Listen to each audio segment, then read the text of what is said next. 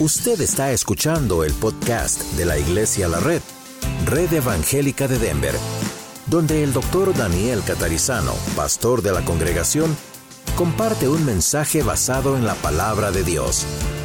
Ahora abra su corazón y permita que en los próximos minutos el Señor le hable y le bendiga.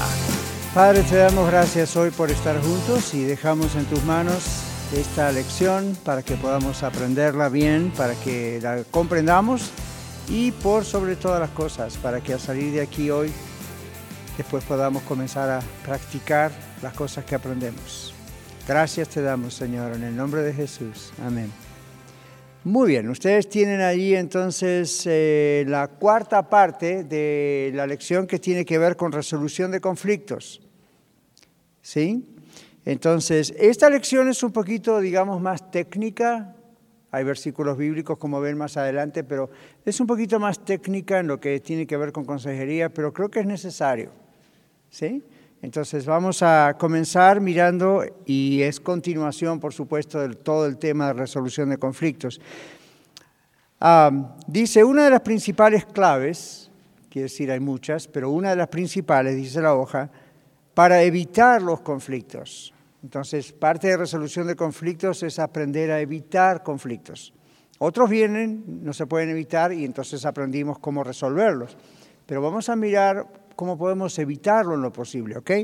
Entonces, una de las principales claves para evitar los conflictos en el matrimonio, y aquí ponemos en paréntesis y en cualquier otra relación personal o interpersonal, es aprender a controlar qué cosa? La ira.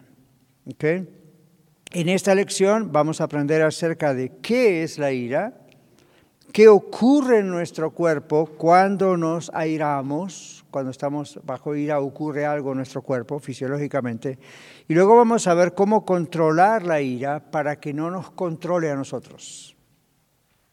Demasiado para una sola lección, ¿verdad? Demasiadas propuestas para una sola lección. Pero vamos a tratar de ver esas tres cosas. La primera entonces, ¿qué es la ira? Todos sabemos porque todos tenemos momentos de ira, sin excepción. Pero vamos a mirar qué es realmente. Vamos a mirar qué ocurre en nuestro cuerpo porque eso nos va a ayudar también. Y luego vamos a ver cómo controlar la ira, que es lo principal. Entonces, en primer lugar, ¿qué es la ira? Dice aquí que es una reacción que incluye una respuesta emocional y una respuesta de la conducta, son dos respuestas, una es emocional y otra es externa, es la conducta, behavior. Antes, durante y después de la respuesta emocional, antes, durante y después de la respuesta emocional, se producen pensamientos que afectan la experiencia emocional interna y nuestra conducta externa. ¿Lo vemos? Si algo no comprenden, no tengan vergüenza, pena, háganme una señal, yo lo vuelvo a explicar. Esto no es un sermón, esto es una clase. Entonces, si usted dice, no, ¿qué van a decir si no entiendo? El asunto es, no va a aprender si no pregunta. Entonces, si hay alguna palabra, esto es muy técnico hoy, pero yo sé con quiénes trato, sé que ustedes pueden entender esto, ¿ok? Pero si alguna palabra, alguna cosa, algún concepto, háganme una seña, no hay problema, yo lo vuelvo a explicar. Así que vamos ahí otra vez. Es una reacción la ira, que incluye una respuesta emocional y una respuesta de la conducta, ¿sí? Lo emocional es, es interno, lo de la conducta es externo. Antes, durante y después de la respuesta emocional, se producen pensamientos que afectan la experiencia emocional interna. Ven, todavía no demostramos nada. Y luego sí, la conducta externa. En parte, dice nuestro bosquejo, la ira es una respuesta natural al estrés y a la frustración. Cuando nos enojamos hay dos razones. Estamos estresados o estamos frustrados. ¿Okay? Pero la ira es además una conducta, o en consejería también le llamamos a las conductas una respuesta o reacción. ¿Sí? Y es una conducta aprendida. Esto es interesante. ¿Ven? No todo es así, inconsciente. Esto es una cuestión aprendida. Observemos. Cómo reaccionamos ante diversas situaciones depende de varios factores. Entre ellos, entre esos factores, las reacciones que vimos de nuestros padres, se entiende cuando estaban ellos con ira, estaban enojados. ¿Qué, fue lo que vivimos de pequeños? ¿Qué fue lo que vimos? Eso es lo que aprendimos. Y luego, nuestra interpretación personal de las circunstancias y situaciones que vivimos en el presente. ¿Me siguen? Por eso, ven, hay una respuesta dentro de nuestras emociones, eso es interno, y como procesamos e interpretamos nosotros el problema, reaccionamos. Si, lo que estamos pasando en el matrimonio nos hace sentir inseguros, nuestra reacción de inseguridad va a ser una cosa. Si nuestra emoción de adentro es algo que como que nos recuerda lo que vivimos de niños y eso nos hace sentir mal dentro nuestro, vamos a tener otra reacción por eso. Ven y así. Si uno dice sospecho de mi esposa o de mi esposo y por eso esa es otra cosa que nos hace reaccionar de otra manera. ¿Ven? Entonces, el, trabajo de la ira, como vamos a ver en la lección, es aprender a controlarla sabiendo cómo interpretar lo que está ocurriendo. Ahora, esto es un trabajo que hay que hacer antes, no en el momento del enojo. En el momento del enojo se puede hacer, pero hay que tener mucha práctica. Entonces uno ya sabe qué cosas le pueden enojar, ¿verdad que sí? De nuestro cónyuge. O uno puede aplicarlo a nuestros hijos, a otras situaciones en el trabajo. Uno tiene que conocerse y ya saber, esto y esto y esto me frustran, esto, esto, esto me enojan, esto y esto. Hay que ser sinceros. ¿Ven? Yo le digo a mi esposa, esto, esto y esto, don't do it, please, no lo hagas, eso me hace mal. Ahora, hay dos cosas ahí. Una, debo trabajar para ver por qué me hace mal. Y de pronto puedo llegar a que no me haga mal nunca más sané. ¿Se acuerdan del domingo pasado las raíces de amargura? Si sané eso, no va a haber entonces problema de una reacción. No me va a hacer mal emocionalmente y por lo tanto no voy a reaccionar mal. Pero si todavía estoy luchando con recuerdos o con algo que me, me hace sentir mal o inseguro, o inestable o herido, voy a tener que trabajar con eso. Ese es el problema. No es siempre mi cónyuge. El problema está ahí adentro. Entonces, aquí estamos hablando de esto. Como nosotros reaccionamos y de la manera que nosotros reaccionamos, lo que está diciendo es cuál es nuestra interpretación de lo que está ocurriendo. ¿Lo interpretamos como una amenaza? ¿Lo interpretamos como un ataque? No sé si ustedes, eh, me imagino algunas veces ha ocurrido que se sienten atacados por su esposa o por su esposo y la otra persona le mira y le dice, yo no estoy atacándote, ¿por qué te defiendes? Entonces es lo que llamamos una respuesta defensiva. Conocen eso, ¿verdad? Hay respuestas, eh, reacciones que son defensivas. Y uno, y uno piensa, ¿por qué se defiende? ¿Por qué tiene una reacción de defensa? No, como yo no hice eso, yo no fui eso, tú siempre me acusas de hacer esto. y uno piensa, yo no te acusé. Yo no estoy pensando que fuiste tú. A lo mejor estoy preguntando nada más quién movió esta silla de la mesa. Entonces, cuando esa respuesta defensiva ocurre, ahí adentro, en esa mente, en esas emociones, allí hay un problema. ¿Por qué me siento atacado? Es lo que tenemos que pensar. ¿Qué es lo que me hace reaccionar como si me estuviera mi cónyuge atacando? O un miembro de la iglesia, o el pastor, o un niño, o un hijo, ¿verdad? O en el trabajo. ¿Qué? Usted tiene que preguntarse a sí mismo, yo también lo hago, ¿por qué reacciono así? ¿Por qué me siento atacado? ¿Por qué me siento que me están ofendiendo? ¿Por qué? ¿Qué está pasando dentro mío? Ese es el problema. En cuanto puedo descubrir lo que está pasando dentro mío y resolver eso en oración, buscando todo lo que estamos aprendiendo, no me voy a sentir más atacado. Volviendo al ejemplo, si movieran la silla de la mesa, es un ejemplo simple y tonto, pero es un ejemplo simple. Ya no voy a reaccionar así, me voy a dar cuenta, wow, esta vez no reaccioné así. Good, dele gloria a Dios, está cambiando. Pero si ignoramos estas cosas, pasamos el, resto de nuestras vidas reaccionando mal. Y eso produce enojo, porque la otra persona se desubica y dice, ¿qué, pasa? ¿Qué ocurre? ¿Ven? Entonces, volvamos aquí. En el, en el bosquejo dice, ¿qué ocurre en nuestro cuerpo cuando comenzamos a sentir ira? Dice, la ira comienza ¿dónde? En nuestro sistema nervioso que no es una cuestión solamente espiritual, claro que lo es, pero no es exclusivamente un asunto espiritual, no es exclusivamente una cuestión mental, no es exclusivamente una cuestión emocional. Generalmente hay un proceso aquí físico, ¿ok? nos sentimos amenazados o sentimos frustrados e inmediatamente los químicos de nuestro cuerpo se ponen en función. Inmediatamente.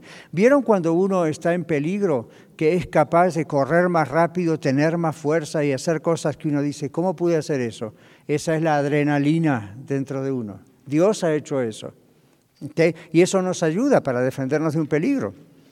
Si usted va a las montañas y ve que se acerca un león, es probable que empiece a sentir que tiembla, es probable que empiece a sentir muchas cosas adentro por el miedo, pero eso no es un mal miedo, eso es un buen miedo. Porque usted no va a ir a enfrentar al león y va a decir, oh, qué bueno que estás aquí, vamos a tener una plática. Ese miedo hace que uno se defienda, escape o recuerde lo que nos dijeron que debemos hacer frente a ese peligro. Entonces es un buen temor. Ahora, cuando nos airamos, cuando nos enojamos contra el esposo o el esposo cualquiera, el mismo sistema dentro nuestro se produce. La adrenalina empieza como a, llenarnos. Entonces ahí eso está para que el cerebro nos ayuda a que lo que decimos en consejería, luchar o escapar. Ahora, usted se da cuenta, yo también, cuando eso ocurre.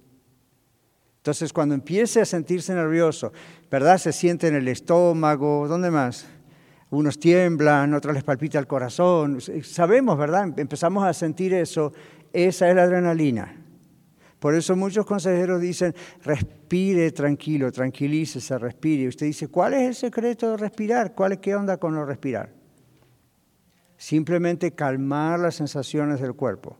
Lo primero que ocurre cuando uno está con temor o con ira o está enojado, empieza a tener esas sensaciones, los músculos se ponen duros, tensos, el corazón comienza a latir más rápido porque el cuerpo necesita más oxígeno, el cerebro necesita más oxígeno. Entonces, ¿qué ocurre? Cuando usted respira y trata de tranquilizarse, todo su sistema va paulatinamente a volver a la normalidad. Puede respirar mejor, las palpitaciones van a calmarse, el temblequeo se va calmando. Entonces el error que cometemos es que en ese estado de nerviosismo físico tendemos a responder, tendemos a y, y la regamos, ¿verdad? Lo hacemos mal. Respondemos algo que no era lo que queríamos decir, respondemos con agresividad, respondemos con violencia. Entonces conozca su cuerpo. Dios ha hecho ese sistema para bien, pero lo podemos llegar a usar para mal. ¿Estamos bien hasta acá? Los que están escuchando en radio no les puedo preguntar si tienen una pregunta, pero ustedes sí. Y eso puede ayudar a los que nos escuchan en radio o en los podcasts. Continuamos aquí entonces. El estado emocional crudo, puse aquí entre comillas en el bosquejo, o sea, como por ejemplo ahora todos estamos en un estado emocional crudo, no estamos nerviosos, no estamos con pánico, no estamos mal, estamos normal. De pronto algo ocurre y se transforma en ira ¿Lo ven? Cuando la mente le da significado y contexto a aquello que sentimos, ahí comienza la interpretación de lo que pasa. ¿Ven? Entonces, algo ocurre en casa, algo ocurre en el trabajo, algo ocurre... Por ejemplo, vamos a poner el caso típico del tráfico. En Denver está habiendo mucho más automóviles que antes, se dieron cuenta, hay mucho más carros, hay más gente, hay más casas, hay más tráfico. Entonces, para los que estamos acá hace 20 años o más, ha cambiado el asunto. Entonces, ¿qué hace usted, qué siente usted cuando está conduciendo su camión, su troca, su, carro, y de pronto alguien se le cruza y se le, puso, se le puso adelante? Es una falta de respeto, no debería hacerlo. En el momento uno empieza a sentir las sensaciones en el cuerpo. Eso fue un peligro, eso fue una falta de respeto. ¿Cómo interpretamos eso? o de cómo interpretamos eso que alguien nos hizo mal, vamos a reaccionar. Si reaccionamos diciendo una maldición, una mala palabra, usando el dedo y esas cosas horribles que ustedes saben, eso habla mal de nosotros más que de la otra persona. La otra persona se arregle. Eso somos nosotros. ¿Por qué? ¿Qué es lo que me ofendió tanto? ¿Me dio miedo? porque me pudo haber matado, me hizo descontrolar mi, automóvil, mi vehículo, o, de pronto yo pensé, ¿cómo este me hace esto a mí?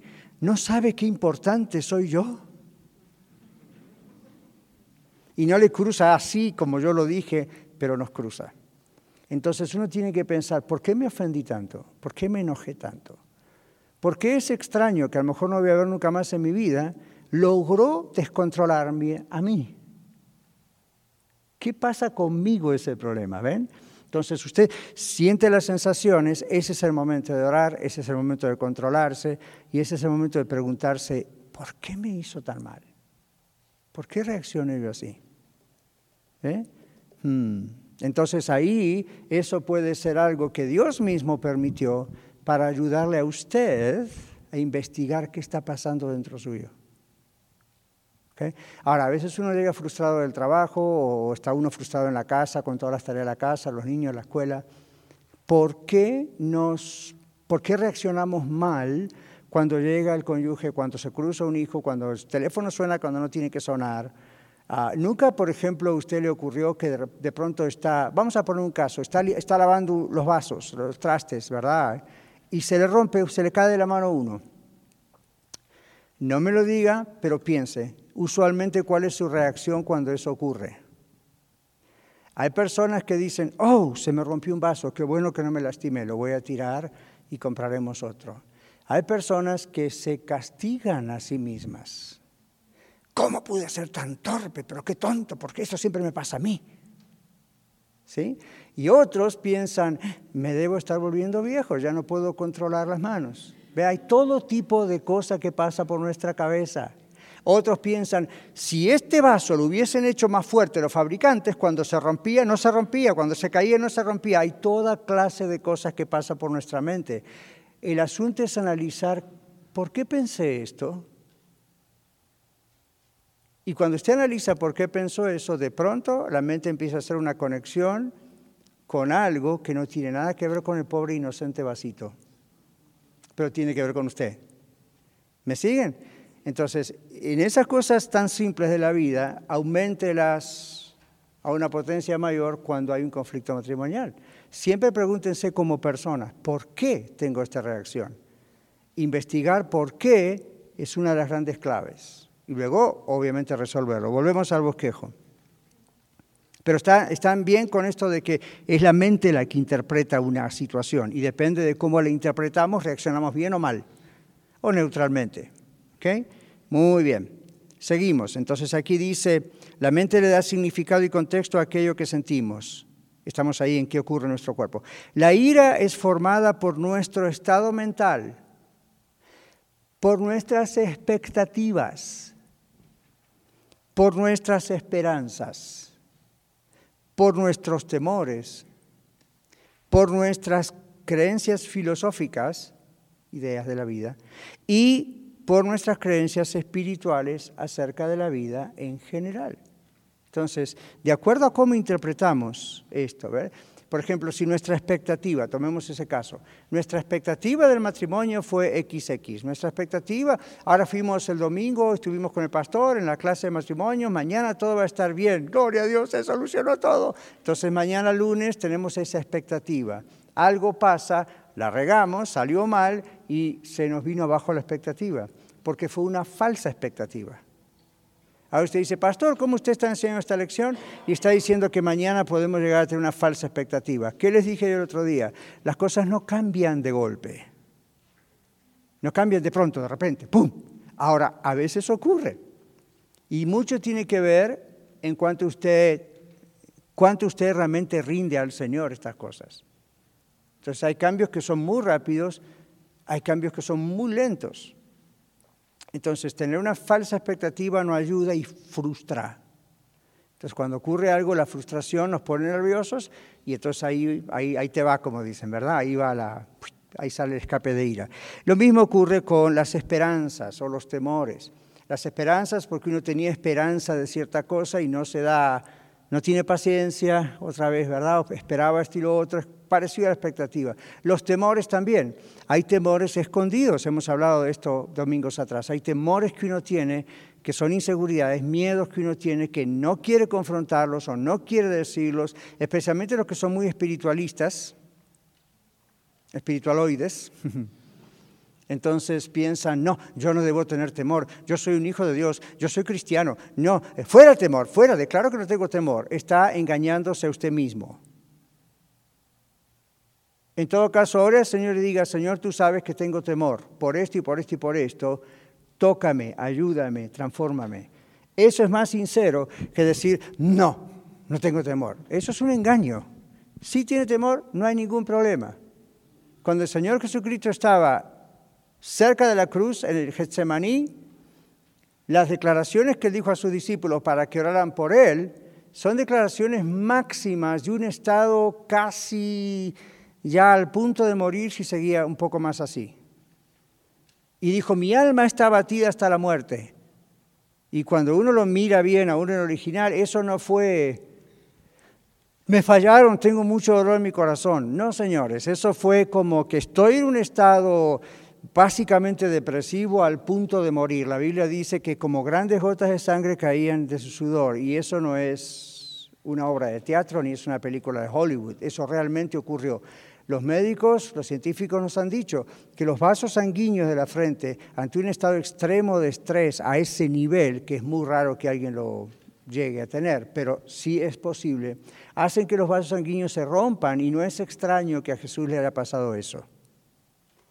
Ahora otros dicen, bueno, la Biblia dice como grandes gotas de sangre. Ah, de todas maneras está claro que el sufrimiento allí fue extremo y el Señor no lo negó. Ni le dijo a los discípulos, ¿todo está bien? Declaramos que yo no tengo problemas. No, señores, dijo, mi alma está batida hasta el punto de, me estoy muriendo con esto. Oren por mí. ¿Qué tal? ¿Y quién era? Jesús. Todo hombre, todo Dios. Sin embargo, ven qué honesto que fue. Entonces nosotros tenemos que aprender a ser honestos. Si tenemos temores, si tenemos miedos, ¿por qué no se los vamos a decir al Señor si el Señor ya sabe antes que se lo digamos? Entonces, estas cosas tienen que ser resueltas en nuestro corazón porque nuestros ataques de ira, nuestro enojo, viene justamente porque no vamos a la raíz de estos problemas, ¿verdad? Entonces siempre van a volver a surgir. Estamos bien un tiempo y luego otra vez. Entonces, luego dice ideas espirituales, eh, creencias filosóficas de la, de la vida que pueden no ser las correctas. Seguimos. ¿Cómo controlar la ira? Dice aquí que el control de la ira significa cómo decidimos responder. O sea, no estamos diciendo nunca vamos a enojarnos, somos buenos cristianos. No, en Efesios dice, airaos, pero no pequéis. Entonces no, nos está dando permiso para decir, la ira es una emoción normal, como lo es el amor, como lo es tantas otras cosas. Es parte de lo que somos. El asunto es controlarlo. ¿Ven? Entonces aquí dice, el control de la ira significa cómo decidimos responder. Interpreta nuestro cerebro algo, pero ¿cómo vamos, a, responder? Es decir, se trata de nuestra interpretación del asunto que nos provoca ira. Fíjense que dice el asunto, no la persona que nos provoca ira. Es nuestra interpretación de este asunto que nos provoca enojo, ira. Y luego, cuán preparados estamos para manejarla. Y por eso nos estamos preparando. Y usted tiene que practicarlo en casa. Así que dice aquí, el primer paso es decidir cómo, o si, o si es necesario en este momento expresar la ira, o lo tenemos que dejar para después. Cómo expresar nuestras emociones y en qué momento hacerlo. Yo sé que uno quiere explotar en el momento, pero siempre la echa a perder. Entonces, hay momentos en que uno tiene que confrontar a un ofensor dentro o fuera de la casa. Hay momentos que uno tiene que, evidentemente, confrontar algo que está mal. La clave es cómo interpretarlo y dónde y cuándo, en qué momento hacer esto, para pensar con claridad, para estar calmados. Como les dije antes, cómo funciona nuestro cuerpo. Si reaccionamos en el momento donde tenemos toda la adrenalina que nos sale por la nariz, vamos a reaccionar mal. Si logramos controlar ese momento, calmarnos, orar, pensar, tener en claro, cuando llegue el momento de hablar del asunto y hay que hablarlo, vamos a estar bajo control. ¿Se acuerdan de la blanda respuesta quita la ira más la palabra áspera sube el furor? El asunto es cómo hago para controlar la lengua, para que la, blanda, la respuesta sea blanda.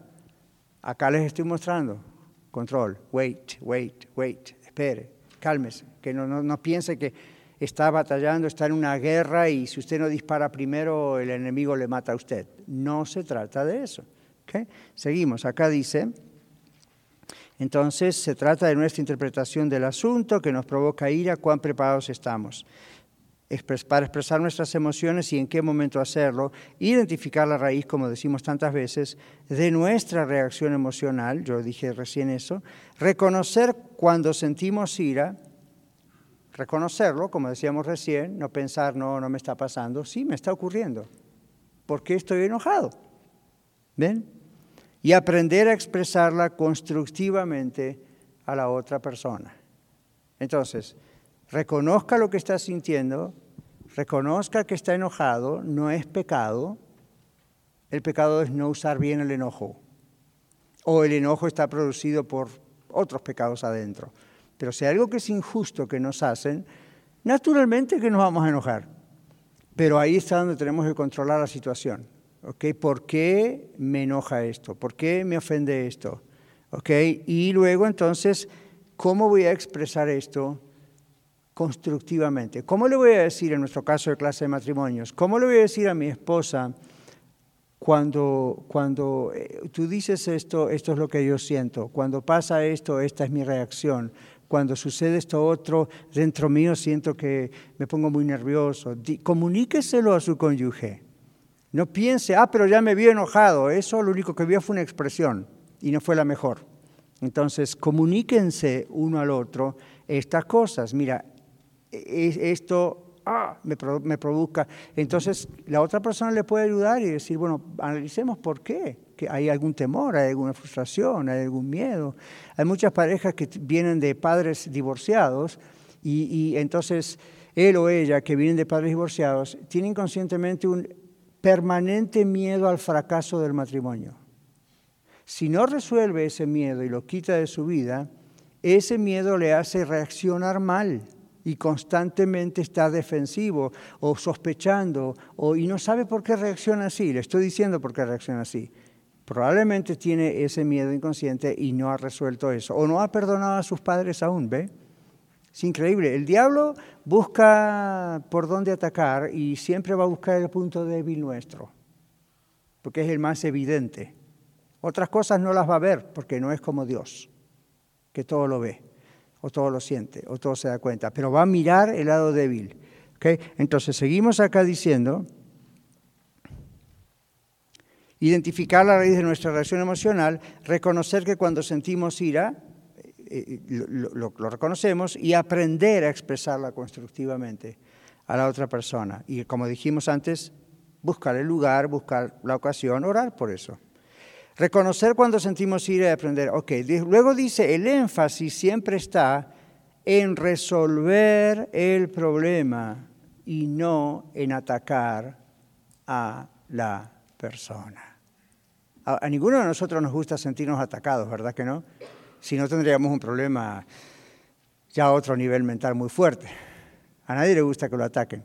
Entonces, el problema hay que resolverlo, no atacar a la persona, sino atacar el problema. Mateo 5, 23 y 24, Verónica lo tiene atrás. Los demás que levantaron la mano preparen los otros dos versículos. Adelante, Verónica. Por tanto, si traes tu ofrenda al altar y allí te acuerdas de que tu hermano tiene algo contra ti, deja allí tu ofrenda delante del altar y anda. Reconcíliate primero con tu hermano y entonces ven y presenta tu ofrenda. gracias. Capítulo 18, versículos 15 al 18, aún aquí. Gracias. Por tanto, si tu hermano peca contra ti, ve y repréndele estando tú y él a solas. Si te oyere, has ganado a tu hermano. Mas si no te oyere, toma un contigo a, a uno o dos para que en boca de dos o tres testigos conste toda palabra. Si no los oyere a ellos, dilo a la iglesia, y si no oyere a la iglesia, tenle por gentil y publicano. De cierto os digo que todo lo que atéis en la tierra será atado en el cielo, y todo lo que desatéis en la tierra será desatado en el cielo. Gracias. Y a propósito, ven con esto de atar y desatar, cómo está relacionado al perdón y no a otras cosas que se escuchan por ahí. Miguel, ¿quién tiene Proverbios 27? Ok, Proverbios 27, 5 y 6. Mejor es reprensión manifiesta que amor oculto.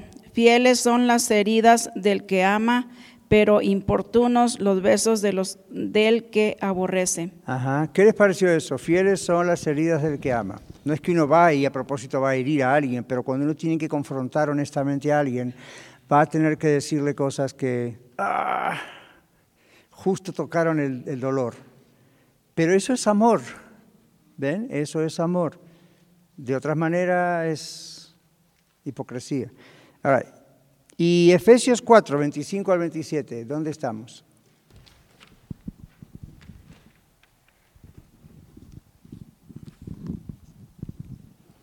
Dice, por lo cual, de- desechando la mentira, hablar verdad cada uno con su prójimo, porque somos miembros de, los unos de los otros. Airaos, pero no pequéis, no se ponga el sol, so- el sol sobre nuestro enojo, ni dejes lugar al diablo. Gracias. Entonces, estos tres textos en Mateo 5, Mateo 18, Mateo 27 son cinco textos y Efesios 4 nos dan claridad bíblicamente, la palabra de Dios es lo más importante, de cómo se enfrenta un problema. ¿Ven? Cómo se confronta. No vamos a comentar cada uno de los textos, pero son bastante claros, ¿cierto? En nuestro bosquejo dice resolver y no atacar, o sea, resolver el problema y no atacar, ¿qué demuestra? Madurez espiritual, madurez emocional y madurez mental. ¿Ven? Por eso, eh, consejería e inclusive el trabajo pastoral, por la ley está considerado en el área de salud mental. ¿Ven? No es solamente algo espiritual, es algo también mental, es salud mental. Uno tiene que estar pensando, bueno, ¿dónde está la persona ya siendo madura a nivel mental, a nivel emocional, a nivel espiritual? Todo, nuestro ser. Entonces, ahora vamos a repartir una página que se llama Confrontación Honesta y los que están escuchándonos en el podcast o en la radio, pues si quieren escríbanos, mándenos un texto en Facebook y les podemos enviar o poner ahí después en Messenger o algún lugar, son bastantes cosas. Pero confrontación honesta lo vamos a leer rápido porque tenemos que continuar con la parte de la lección. Pero cada uno de ustedes tenga esto. Y estos son algunas sugerencias para poner en práctica en cuanto a cómo confrontar. eh, el autor que lo puso dice a nuestros ofensores, pero bueno, a nuestro cónyuge, aunque no sea el ofensor o la ofensora. Entonces, cuando vamos a confrontarnos, si lo vamos a hacer de manera madura, si lo vamos a hacer de manera que mostramos mentalmente madurez, emocionalmente y espiritualmente madurez, esta es una muy buena cosa. ¿Ok? Y, y ténganlo, piénsenlo y corrijan las partes al leerlo que ustedes piensan, ups, aquí no lo estoy haciendo bien. Entonces, primero dice, exprese su enojo hacia la otra persona en privado. ¿Vieron lo que dice la Biblia en Mateo? Vaya primero en privado. Es el primer paso. Número dos, hable en términos de los sentimientos heridos y no acerca de las faltas de la otra persona. De este modo, la otra persona evitará ser defensiva o airarse y a cambio le oirá con mayor atención. Un ejemplo es, es que tú, olvídese de esa frase personalícelo, ¿verdad? Aquí dice, hable en términos de sentimientos heridos. Me hiere cuando me dices esto, me duele cuando ocurre esto. Eso es mejor que decir, es que tú, porque inmediatamente le cargamos con la culpa a la otra persona. Y usted puede decir, pastor, pero la culpa la tiene otra persona. Pero cuando hablamos mal, la regamos. Ya, ya la otra persona se pone, al ataque, se pone a la defensa, ya lo atacamos. Entonces, el problema es usted, aunque la otra persona se haya equivocado, uno tiene que decir, esto es como yo siento en mi corazón cuando esto ocurre o cuando esto nos pasa. Número tres, mantenga la discusión enfocada en el centro del problema. ¿Recuerdan la gráfica que hicimos los cuadraditos? No traiga otros problemas viejos a la discusión. ¿Te acuerdas cuando me fuiste infiel? ¿Te acuerdas cuando pasó esto? No, cautorice su memoria, olvídese de eso. Cada vez que usted trae esos problemas viejos, es como levantar la tapa. Les voy a decir algo bien feo. Ahí en Rancho La Red, como en esos lugares, tenemos ah, para el baño un tanque afuera, bajo la tierra.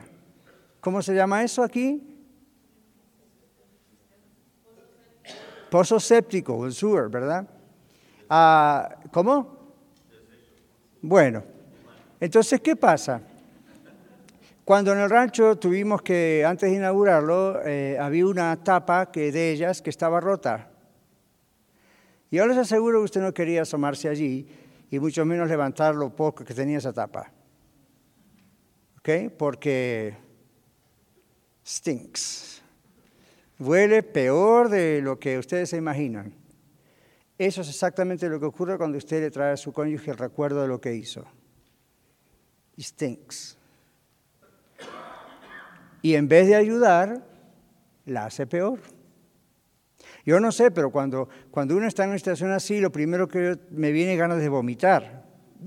que esto es horrible.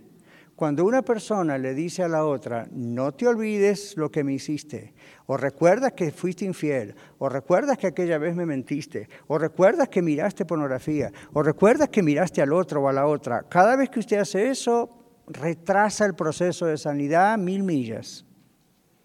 Yo sé que tiene ganas de decirlo, ¿Será porque no perdonó todavía? Probablemente. Pero eso va en contra suya como persona, como individuo, y naturalmente va en contra de los dos como pareja. Entonces mantenga la discusión enfocada en el centro del problema. No traiga otros problemas viejos a la situación. Si estos problemas existen todavía, deben ser tratados en otro momento. Trabaja en las situaciones que precipitaron el enojo, que provocaron el enojo, y en las causas reales de su ira en este momento. Cuatro, traten de comunicarse y comprenderse mejor el uno al otro y renuncien a la noción o al impulso de ganar el argumento, como decíamos recién, es una guerra y tengo que ganar yo, la última palabra va a ser yo. Siempre le va a ir mal cuando haga eso. La confrontación no tiene que terminar necesariamente en el pedido de perdón de parte de la otra persona, en ese momento porque quizás tiene que, no, es que tiene que pensar si va a pedir perdón, quizás tiene que seguir pensando hasta que reacciona. Es como la convicción del Espíritu Santo. Escuchan mensajes toda la vida y de repente un día sienten una convicción poderosísima del Espíritu de Dios y reaccionan y piden perdón. ¿Qué, ¿Qué, pasó cuando fuimos salvos? Eso fue el asunto. Ahora, si cuando fuimos salvos la idea era entrar a una iglesia, usted no es salvo. Pero si la salvación produjo una verdadera convicción de pecados frente a la santidad de Dios, estoy totalmente perdido porque soy como el más terrible de los pecadores, aunque nunca haya hecho nada muy malo. Me arrepiento. Entonces eso es convicción y por eso usted acepta a Cristo y por eso usted entrega su vida a Cristo, para que Dios lo salve de la ira de Dios. O sea que Dios lo está salvando de Él. ¿Nunca lo pensó? Cuando Dios me salvó, me salvó de Él. ¿Qué quiere decir, pastor? Me salvó de la ira, me salvó de lo que pudo haber hecho conmigo, me salvó de mandarme al infierno. No se trata de, me gusta más la iglesia evangélica que la católica porque acá cantamos más bonito. A mí, olvídese. Es, de pronto me miro en el espejo y me vi en el infierno mismo. Y al mismo tiempo el Señor me mostró la cruz. Y Cristo colgado en la cruz, cargando con mis pecados y resucitando el tercer día, venciendo a Satanás, la muerte, el pecado, y yo diciéndole, vengo a ti, acepto, acepto de todo mi corazón tu salvación para mi vida. Ahora, ven, de tiempo, la persona está en un argumento así como Dios tiene paciencia con nosotros. No, no insista hasta que la persona venga y le pida perdón. La persona tiene que pedir perdón, en este caso su cónyuge. Probablemente, claro, tiene que pedirle perdón. Perdóname por lo que te dije, perdóname por lo que te hice, perdóname por hacerte sentir mal, es mi culpa, perdóname. Pero no siempre ocurre en el momento de la plática, especialmente si hay una discusión, especialmente si hay algo pesado en el ambiente. Tiende a ocurrir más en la calma. ¿Ok? Muy bien, seguimos. Entonces, Número 5. Comparta los comentarios críticos acerca de la otra persona de una manera gentil y al mismo tiempo comparta comentarios acerca de las virtudes de la otra persona. Hay un balance, ¿verdad? Esto ayuda a la gente, en este caso a su cónyuge, a escuchar la crítica sin el impulso de querer defenderse. Yo sé que cuando estamos enojados no vemos nada bueno en la otra persona. Créame, hay cosas buenas en otra persona. Entonces también traigamos en la práctica eso. Eres esto, eres lo otro, me encanta esto, me encanta lo otro. No estoy diciendo que eres la peor persona del mundo, simplemente aquí entiendo que te equivocaste. Pero eso tranquiliza a la persona, no es que está diciendo una mentira, ¿verdad? Todos conocemos las virtudes de las demás personas. Yo le he dicho en alguna ocasión a mi esposa, eres una tremenda mujer, eres una gran mujer, yo te amo, no hay ninguna duda acerca de esto, pero aquí esta parte no estuvo bien. Entonces lo entiende, lo comprende, pide perdón, cambia. Ahora, observen si yo le digo nada de lo anterior y voy derecho a decirle, ¿por qué haces eso? ¿Qué te crees? Inmediatamente va a levantar la pared defensiva y me va a atacar. Es un sistema, ven que es casi como que ¡boom! sale. Entonces, eh, este, todo esto se puede evitar si se hace bien, la confrontación honesta, ¿ok? Muy bien, entonces todos nosotros, dice aquí, podemos tomar la crítica de otra persona mucho mejor de parte de aquellos que nos respetan. Practique lo que va a decir antes de encontrarse con la persona a quien se lo va a decir, en este caso su esposo o esposa. Escúchese a usted mismo antes de ir con la otra persona. Ensaye lo que va a decir. Créame, yo lo he practicado y esto es como editar un artículo o un sermón. No, si le digo esto, va a ser horrible. No, no le voy a decir esto así. Cuando hablemos, le voy a decir esto otro. Y se lo voy a decir de esta manera. Ensáyelo. Parece ridículo, como que nunca le dijeron eso, ¿verdad? Ensáyelo. Mire, hasta mírese al espejo y pretenda que está hablando con su cónyuge. Y a ver si le diría las cosas que le diría. Y se va a calmar, va a aprender a comunicarse. ¿Ok? Muy bien. Saben que en consejería, a veces en, la oficina de consejería, lo hemos puesto en práctica, sin el espejo. Yo le, he dicho a la persona, dígale ahora aquí a su cónyuge esto y esto y esto. Y ahora usted dígale esto y esto y esto. Usted dice, bueno, es falso porque están repitiendo lo que usted dice que tienen que hacer. Sí, pero no es falso porque ellos empiezan a darse cuenta que pueden hablar bien, que pueden comunicar bien en un estado, en una situación donde no sienten amenaza. ¿Ven? Entonces practique lo que va a decir. Muy bien. Número seis, no exagere el asunto. ¿Se acuerdan que hablamos la otra vez de la novelita? No vea novelas, por favor. No exagere el asunto ni haga amenazas acerca de la relación. Me voy a divorciar, nos vamos a separar, ya no te quiero más, quizá me equivoqué, no tendría que haberme casado contigo. No fue la voluntad de Dios. Too late. Muy tarde para todo eso. Tendría que haberlo pensado antes de casarse. Como no lo pensó, ahora sepa cómo trabajar con el paquete. ¿Ok? Entonces, no exagere el asunto, no haga amenazas. La mayoría de los problemas son menos serios de los que uno piensa. ¿Y cuando se da cuenta? Cuando se resuelven ah, esto no era tan grave como yo pensaba. Sí, pero mientras tanto mató un montón de gente en el camino. Entonces, cálmese. Número siete, permita a la otra persona la posibilidad de responder, no interrumpa. Escuche lo que la otra persona le dice y muéstrese atento a aquello que le están diciendo. No prepare su caso, no sea como los abogados, ¿verdad? Que están escuchando algo, pero están, están pensando, esto es lo que voy a responder, este es mi caso. No prepare su caso, es decir, el argumento de lo que va a responder mientras la otra persona le habla, porque si no, no la está escuchando. Si la otra persona le habla y usted está pensando lo que le va a decir, no está escuchando lo que la otra persona dice. Lo que usted escucha es lo que usted es lo que se llama selectivo, ¿verdad? Usted escucha lo que a usted le conviene, lo que usted quiere escuchar. Escuche todo. No hable. Cálmese. No piense cómo se va a defender. Ok, entonces escuchar a la otra persona crea el clima necesario para la resolución y qué más. ¿Negociación? ¿Qué significa eso? Hay problemas que tienen que ser negociados. Usted no puede siempre salirse con la suya, pensando, aquí se va a hacer lo que yo digo porque soy el hombre, aquí se va a hacer lo que yo digo porque soy la mujer, aquí se va a hacer lo que los dos vamos a ponernos un acuerdo acá. No estamos hablando de un crimen, de pecado, de cosas ilegales. Estamos diciendo, ok, ¿cómo podemos resolver esto? Vamos a hacer un acuerdo. No se puede a los gritos, ¿verdad? No se puede con toda la adrenalina encima. Entonces, ven, uno, pone pausas y uno va ah, creando el clima necesario para resolver cosas y para negociar cosas. Número 8. Cuando le toque el turno de hablar, Parafrasee, ¿qué significa eso? Repiten sus propias palabras. En consejería, eh, en la oficina yo a veces hago eso, cuando le toca el turno de hablar. Y es maravilloso cómo funciona, porque hay personas que nunca dejan hablar a su cónyuge, pero cuando están en la oficina tienen que dejar hablar a su cónyuge porque yo no les doy permiso para hablar. Y les digo, usted tiene cinco minutos, usted tiene cinco minutos y los controlo. Entonces, el que está acostumbrado a interrumpir no se aguanta. Y yo le digo, no, momento, sí, sí, está bien. Pero uno los ve temblando.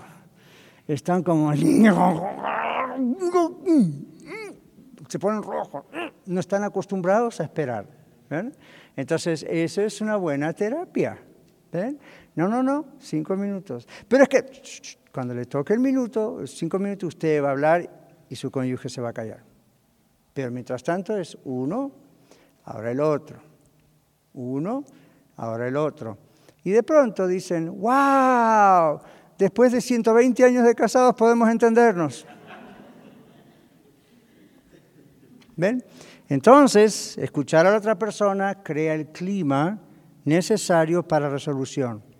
Cuando le toca el turno de hablar, repite en sus propias palabras las palabras de otra persona, es lo que llamamos clarificación. A ver si estoy entendiendo bien. Asegúrese de comprender lo que la otra persona le está diciendo, porque hay filtros en nuestra mente, ¿verdad? Es lo que nosotros queremos interpretar. Entonces, ¿me estás diciendo esto, querido, querida? A ver, déjame repetirte lo que yo entendí.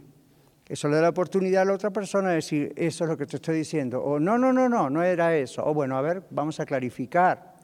Y no lo haga solamente con su cónyuge, esto con los hijos, con todo el mundo, pero especialmente en el matrimonio, que es la relación más íntima, ¿ok? Asegúrese que la otra persona también comprende lo que usted está diciendo. Por eso no conviene un momento de nerviosismo, porque uno no sabe lo que está diciendo. Después se arrepiente de lo que dijo. Número nueve, si la persona con quien usted está hablando se enoja, trate de estar aún más calmado. Hable calmadamente y despacio. Usted dice, sí, muy fácil, pastor, para usted decirlo. Yo no soy de plástico, que yo esto lo practico también. Entonces uno dice, hable calmadamente y despacio. Es increíble cómo eso nos calma. Aunque estemos nerviosos, empezamos a hablar calmadamente, despacio, haciendo pausas. Y todo nuestro sistema, un físico, empieza a calmarse. ¿Recuerdan lo que dijimos? Entonces uno piensa mejor, piensa con más claridad. Dice, dé a la otra persona un poco de tiempo hasta que pueda calmarse. No empuje, don't push. Ahora quiero una respuesta, dele tiempo. Si a la otra persona le cuesta decir y no, en consejería me pasa a mí eso a veces. No, sabe cómo expresarse, no sabe qué decir. Yo hago la pausa y le doy tiempo. Aquí esperamos. Y a lo mejor le doy un, un tip, ¿verdad? O una palabrita para que suelte lo que quiere decir, pero don't push. ¿Comprenden eso, verdad? No empuje, no empuje. No todos reaccionamos rápido, no todos pensamos tan rápido, no todos procesamos una idea tan rápido. Entonces usted ayude a su cónyuge y usted se ayuda a sí mismo. Número 10 y último, concéntrese en llevar la conversación, como comenzamos aquí, ¿hacia dónde? Hacia una solución. Pregunte, ¿cómo puede trabajar mejor la relación en el futuro? No ahora, en los próximos cinco minutos, sino cómo podemos trabajar juntos. Ahora, llévense eso a casa, no lo escondan por allí o lo tiren, lo van a tener que leer varias veces con las breves explicaciones que dimos. Está en el podcast, vuelva a escucharlo si quiere, ahí en, en radiolarred.net lo va a encontrar. Pero, pero piensen estas cosas. Recuerda el texto que dijimos siempre, si sabemos estas cosas, más bienaventurados seremos, dice el Señor, si las ponemos en práctica, si las hacemos. Volvemos a nuestro bosquejo. ¿Alguna pregunta sobre este texto que se llama, esa página de confrontación honesta? Aquí el hermano tiene una pregunta. No, no vamos a leer la Biblia todavía. Una pregunta. Bueno, esta no es una pregunta, es un Isaías. Ok, a ver. 43, 18 dice, no os acordéis de las cosas pasadas, ni traigas a memoria las cosas antiguas. Gracias. Está en la Biblia, ¿verdad? No acordarse de las cosas pasadas, no traer a la memoria las cosas antiguas. Muy bien, en el bosquejo dice, el poder para cambiar viene cuando admitimos que hemos escogido estar enojados. ¿Recuerdan al principio de la lección? Toda la parte química de nuestro cuerpo, pero luego tenemos que hacer una decisión. Ahora, ¿qué hago con todo esto que siento? ¿Okay? Entonces dice, el poder para cambiar viene cuando. Reconocemos o admitimos que hemos escogido estar enojados, pero que necesitamos hacer otra elección, escoger perdonar. El perdón no borra las memorias de las ofensas, ¿verdad que no? ¿Cuántos de nosotros nos acordamos de las ofensas? Todos nosotros. Pero, dice, el perdón le va quitando el poder vengativo y el dolor. Yo he experimentado eso, el dolor se va disolviendo, ya no tiene esa fuerza que tenía muy cerca de aquel evento feo. Cada vez se va disolviendo. Ahí está, está en el banco de la memoria de la mente, pero ya no no, no viene la sensación de negatividad, de venganza, el dolor, vuelvo a sufrir lo que sufrí. No, ya no. Eso, eso muestra que perdonó, que genuinamente perdonó. ¿Ven? Entonces dice aquí, ah, el perdón no borra las memorias de las ofensas, pero le va quitando el poder vengativo y el dolor. El perdón nos libra de ser esclavos del rencor y permite que nuestra mente se enfoque en el presente y funcione mejor. La gente que no perdona piensa que le está haciendo un daño al ofensor. No, el ofensor sigue su camino. A uno se hace el daño. Uno es como si se pusiera en la pierna, en el pie, una gran cadena pesada y se la atara a la mesa de la cocina y no pueda salir de ahí. Y la otra persona sigue su vida adelante, porque ¿qué hace? Ya pidió perdón, sigue adelante. Pero si no perdonamos, mis hermanos queridos, nos dañamos a nosotros mismos, nosotros nos metemos en una situación de esclavitud y nunca vamos a resolver el problema. En cambio, si perdonamos, la Biblia nos muestra que logramos no solamente que estar bien con el Señor, porque el Señor nos perdonó a nosotros, dice, el que no perdona a su hermano no conoce a Dios porque Dios es amor, el que no ama a su hermano no conoce a Dios porque Dios es amor. No solamente estamos bien con Dios, que es lo principal, estamos bien con nosotros mismos, estamos libres de esa esclavitud del rencor. Entonces aquí dice, el perdón nos libra de ser esclavos del rencor y permite que nuestra mente se enfoque en el presente, no recordando siempre lo que nos hicieron en el pasado. Y funciona mejor, entonces el matrimonio va mejor. Usted dice, no, me voy a casar con otro. Lo único que va a hacer es traspasar el problema a esa otra persona. Es como tener una maleta y llevarla consigo por todo el país y por todo el mundo. Y usted dice, no me, va bien Estados Unidos, me vuelvo a México. Ese problema se lo lleva a México. Me voy a Tokio, Japón, nadie al español. Se lo va a llevar a Tokio, Japón y el problema dentro de poco va a aprender a hablar japonés. Se lo garantizo.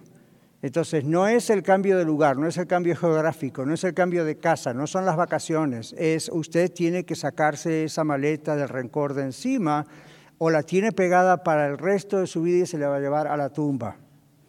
Y nunca va a poder vivir mejor, nunca. Por más que ore, Señor, bendíceme, Dios va a decir, no puedo. Hasta que no sueltes esa maleta, no hay bendición. Tienes que obedecer y luego viene la bendición. ¿Ven? Ahora, seguimos para ir concluyendo. El matrimonio necesita, ¿qué cosa dice acá? Una atmósfera, es una manera de decir, donde la ira y el dolor puedan expresarse sin temor a un contraataque. Sin temor, llego a casa, le digo esto, me pega, o me va a insultar, o va a ser hasta dentro del pasado mañana, me va a seguir taca, taca, taca, taca, taca. Eso es un contraataque. Entonces, en el matrimonio uno tiene que tener ese ambiente donde vamos a poder dialogar sin el miedo a un contraataque. Las soluciones al problema de la ira descontrolada deben ser vistas no solo como principios a seguir, lo que estamos aprendiendo hoy, sino como cambios de carácter para ser desarrollados. Aquí es práctica, práctica, práctica, práctica, práctica. Lo que necesitamos es un cambio de corazón. La habilidad de ser amorosos, pacientes, pacíficos. Cuando le confesamos a Dios honestamente nuestro enojo e ira y le pedimos ayuda constantemente para que nos controle, entonces aprendemos a manejar la ira y con ello aprendemos a manejar los conflictos matrimoniales. ¿Sí? ¿Qué dice Proverbios 15.1? Juan Cordero aquí, primera mano que vimos. La blanda respuesta quita la ira, mas la palabra áspera hace subir el furor. Amén. La blanda respuesta quita la ira, mas la palabra áspera hace subir el furor. ¿Verdad que sí? Todos lo hemos, lo hemos vivido eso, todo el tiempo. La clave está aquí, pero ¿cómo logro tener la blanda respuesta? Creo que todo lo que hemos estudiado hoy nos puede ayudar un poco, ¿verdad? En la próxima clase vamos a aprender cómo resolver conflictos debido a las finanzas. Así que traigan la calculadora. No. la tienen en su celular, ¿verdad? Pero hay conflictos en el matrimonio, muchas veces relacionados con el manejo del dinero.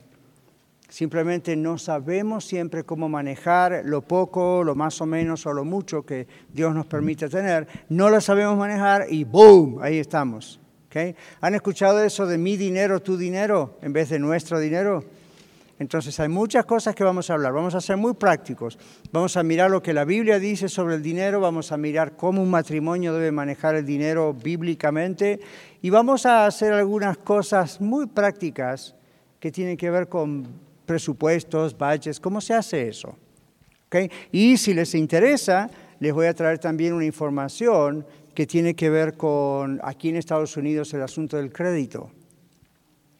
Cómo, cómo se hace ese asunto. Ahora, no vamos a dar una clase de economía, pero sí les voy a dar lo más que pueda en una hora, como hacemos, para que eso les pueda ayudar a no tener conflictos con la cuestión del dinero. En Estados Unidos, eh, los casos de divorcio, a veces piensa uno que el, causante mayor del divorcio es un adulterio. ¿Sabían que no?